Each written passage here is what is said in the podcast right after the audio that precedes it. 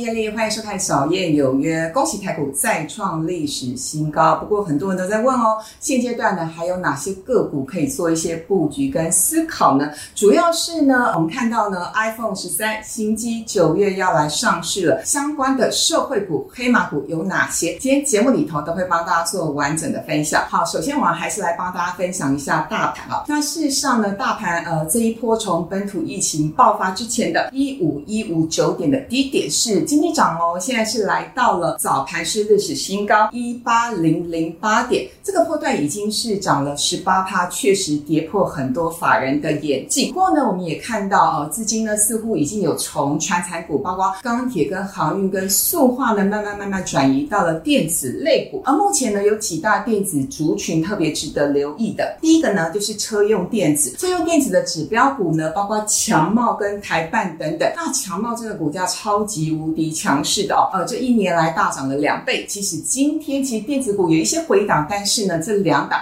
依旧是红彤彤的格局，不过提醒大家啦，毕竟呢，这个主群呢还是想象的空间、想象的题材哦。以长茂来说，第一季的 EPS 是零点八八块钱，不过呢，我们看到它的股价已经来到九十多块了，所以操作这个族群呢，我想手脚特别要快一点、灵光一点哦。再来是呃第二大族群，记忆体的模组厂，包括微刚跟历程等等。哇，微刚这个老板真的很佛心哦，打算带员工呢到关岛去打疫苗，主要。这个族群也是因为呢，记忆体的第二季的价格有机会看起来是调整，所以呢，不仅呢是微光跟历程哦，呃，过去这几个交易日表现也都蛮强劲的。第三个，上一集的节目帮大家分享过，就是细晶圆的涨价股，包括环球金跟台盛哥等等。第四个就是今天的主题哦，iPhone 十三的新机概念股。那大家很好奇嘛？因为九月要来上架喽，究竟有谁是受惠，或者是呢业绩会超乎大家意料的？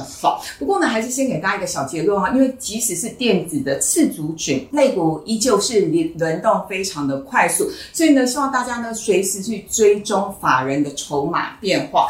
好，那接下来呢就要帮大家分享的是呢，iPhone 新机的状况啊。首先要先厘清的是呢，到底这款的新机要叫 iPhone 十三，还是要取别的名字？目前还没有最新的定论，也就是 Apple 并没有做出最后的裁决。主要是因为呢，市场上很多人认为。iPhone 十三十三这个数字很不吉利，干脆是不是要改名叫做 iPhone 十二 Plus？目前呢，我去了解了一下法人的态度，还有法人从供应链厂商询问出来的结果，极有可能还是维持叫做 iPhone 十三啊。但不管如何啊，等到新机上市之后，我们就可以知道答案了。那啊，先了解一下。iPhone 十三呢，它会有什么的规格来吸引消费者哦？首先机型会有四款啊，包括 iPhone 十三是六点一寸，还有呃 iPhone Pro。六点一寸以及 Max 跟 Mini 四款哦，四款就是满足满足大家不同的需求。那照相的部分呢，有二点五倍的变焦，还要搭载大光圈的超广角镜头等等。那价格呢，因为事实上改款的部分不是特别的多，功能部分呢也没有特别的强大，所以预估一般呢它的价格大概是持平的状况。那么呢，刚刚讲到重点喽，九月份新机要来上架问世，所以呢，供应链厂商大概就是。是七月份跟八月份，也就是这两个月份呢，开始要来试产、跟交货、跟量产。所以呢，现在供应链的厂商几乎都是拿到订单了，而且呢，客户也就是 Apple 也要看他们的情况如何，是不是要来追加订单哦。那买气刚刚提到了，今年并没有特别大的突出的功能以及特别多的改款，那买气会不会不太好啊？不过呢，大家不用太担心，为什么？主要是因为呢，欧美疫情在解封了。我想台湾的观众朋友跟我一样。很久都没有去百货公司逛街，最近买的东西也比较少，因为很多东西真的是你要去实体的店面做挑选比较有感觉。那因为欧美疫情解封了，那我想对这些欧洲啊有美国的人哈来说，真的是很想消费哈。所以呢，再加上这样的换机潮，预估今年的出货大概有一亿只，跟去年 iPhone 十二比较起来，大概会成长二十五趴。所以我想 iPhone 新机的商机还是蛮值得期待的啊。不过大家更好奇的是。到底台湾的受惠股有哪些？谁的业绩呢也会大幅成长？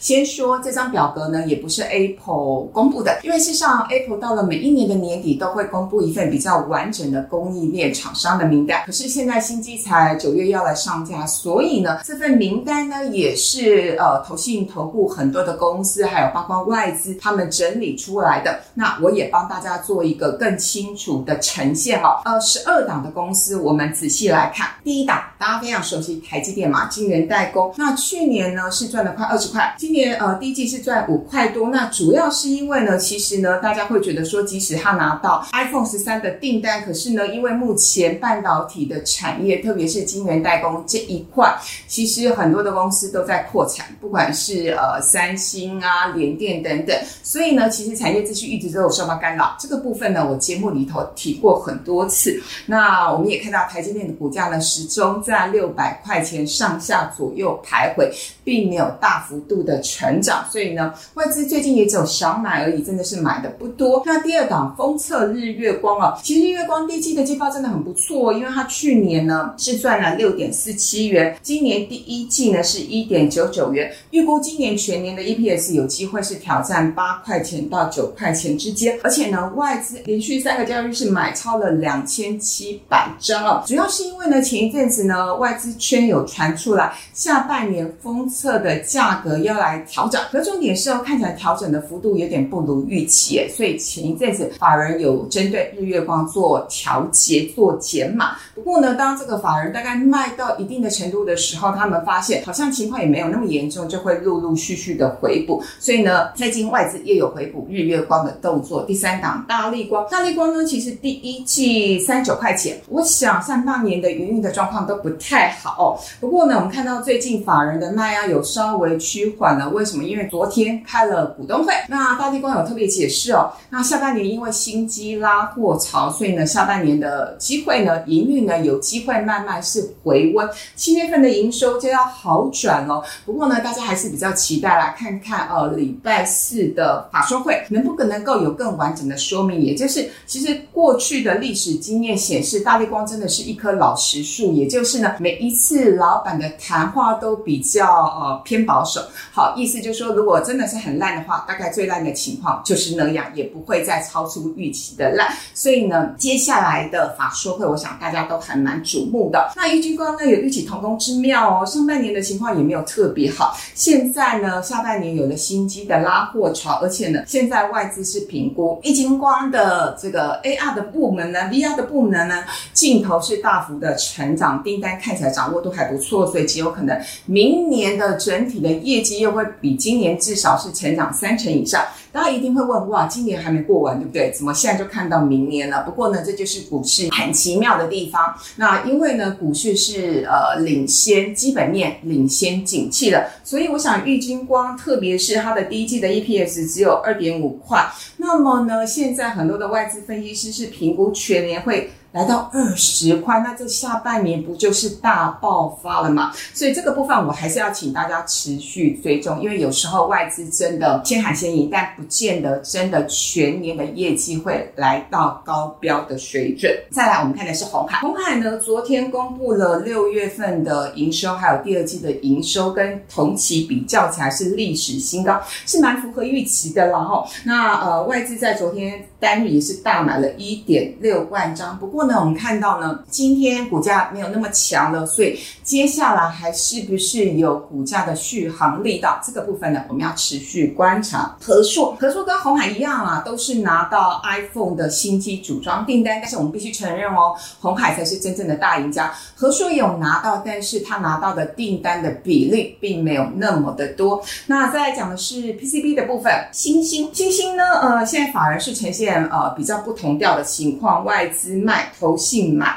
那呃，这个股价快要来挑战历史新高了。就第一季的 EPS 来说，将近是一点五，也就是一点四九的情况，等于是去年全年的四成，我想啊，它全年的业绩蛮值得期待的。不过呢，股价真的是短线也涨蛮多的。相较之下呢，基期比较低的是华通，华通呢第一季是赚了零点七八元哦。那比较值得留意的是，确实三大法人在这边是连续两天买超，主要是因为窄板的部分，像是新兴、锦硕等等都涨得比较多了呃，本益比几乎都是来到二十倍到三十倍。相较之下呢，华通它的机器比较低，所以呢也因此受到法人的青睐。再来呢，就是刚刚提到的锦硕，锦硕我们节目也帮大家分享过很多次，因为当时的股价的位阶真的是比较低哦。不过最近股价涨上来了。比较有意思的是，当然它的第一季的 EPS 是零点五七，跟去年全年一点二块比较起来，哇，第一季就赚了去年全年的一半哦。那刚要提到的是比较有意思的是，法人即使呢昨天在调节，可是。股价还是创历史新高，涨停板来，所以确实有一些呃有心人士在锦硕还是呃股价上面有一些布局哦。再来讲的是台骏，台骏就真的是这一次 iPhone 新机的大黑马了。我们看到投信是连续十二天买超，外资买的没有那么多。头先为什么特别看好它呢？待会会详细讲。再来讲的是机壳的部分，机壳有红准跟可成。那呃红准呢，其实就是洪家军哦。洪家军呢，三大法人是连续买了两天买超的情况，而且呢，一般也是预估它夺下 iPhone 高阶机种的订单比例比较高，也是高达八成哦。那另外呢，可成我觉得可成就比较可惜了，因为呢，过去一年它的股价是比较疲弱的情况。那事实上呢，可成今年以来呢，还是股价。跌了十二趴啊！以啊法人预估，它今年的 EPS 是挑战一个股本来看，好像目前的股价也没有特别便宜耶。好，所以呢，这些 iPhone 新机的相关的社会股跟概念股，就帮大家约略做了一些分享。那我也特别挑了两档股票是大家蛮喜欢的，我们来做一些深入的探讨。第一档是股东人数特别多的是红海。红海昨天真的非常难得大涨五趴，所以呢，大家就在讨论是不是因为呃这个 iPhone 十三订单的关系，当然也跟刚提到的哈缴出来的六月份的营收状况蛮符合预期的。那红海呢，股价呢从五月份的低点九十八块钱到昨天呢是一百一十七，这个短线呢其实已经是涨了两成啦。不过呢，我想前坡的高点一百三十块，呃，距离前高目前还有一段距离，所以也许短线上面还有一些空间跟机会哦。可是如如果我们要假设而且期待红海的股价呢要再过高，我想这确实需要更多的题材跟更多的想象空间。那回过头来说，红海确实是这一波 iPhone 十三新机的最大组装赢家，因为呢，它拿到了将近七成的订单哦，这个是媒体还有法人去做揭露的。那预估呢，今年的 EPS 有机会挑战九块钱以上，那外资也喊了目标价是一百四十六块。那比较有意思的是要提。请大家，外资喊的目标价不见得一定会来到，它可能是一个比较中长期的价位，短线上呢不见得会立刻来到这个价位哦。因为我们节目最近多了很多理财小白，所以呢要特别提醒大家。好，那成长性的部分，我觉得大家比较关注红海的部分，除了是代工的部分，也很关心它的转型啊，也就是汽车电子啊。之前我们节目也做了一集，帮大家分享到红海转型电动车这一块。那目前为止，它电动车的营收占比还是不到一趴啦，所以呢。我们真的希望红海呢，在电动车的转型有更多的成果。当然呢，呃，外资法人对它的认同度会更高哦。毛利的部分，因为前一阵子都在缺料，所以是不是会影响到它的毛利率呢？以及呢，更重要的是，外资法人针对红海它的买盘的续航力道有多强？那这个部分呢，我们要持持续去关心跟留意。因为如果呢，一旦呢，这个外资跟投信持续买，我想它的股价才有机会再崭新。高，再来讲的是一档，是我想呃很多的观众比较没有那么熟悉的是台剧，为什么？因为台剧真的是这一波 iPhone 十三的最特别的黑马股哦，它的股价呢这一波是急涨哦，从一百一十八块钱涨到昨天是一百三十六块，短线呢近期是涨了十六趴。不过大家会说了啊，都已经涨到这么多了，还值得布局吗？哦，那跟其他的载板比较起来，还有跟其他的 PCB 板比较起来，它本一比。比没有特别贵啦，因为其他的 PCB 版的本益比哦，哦，通常大概都是十五倍、二十倍，甚至有来到三十倍左右。所以呢，台剧目前是最夯的投信认养股。那主要是因为呢，它上半年盈利其实还蛮普通的，它的第一季只赚一点四五块。可是呢，外资跟国内的投信居然评估今年全年机会有机会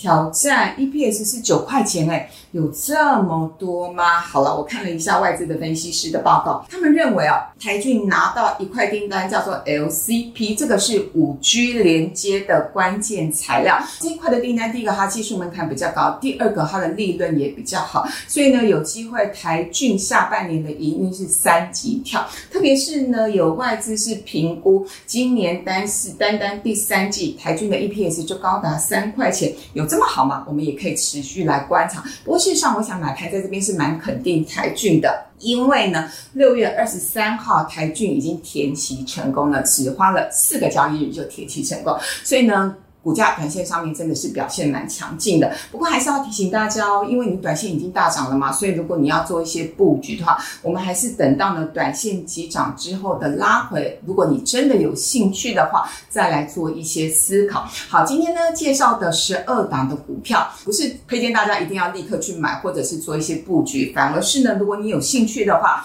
还是要请大家量力而为，而且呢，不管是进出的时间点或者是投入的资金，都希望望。呢，大家呢根据自己的风险承受度来做适合的拿捏。那节目呢就进行到这边，谢谢大家，也祝福大家平安健康。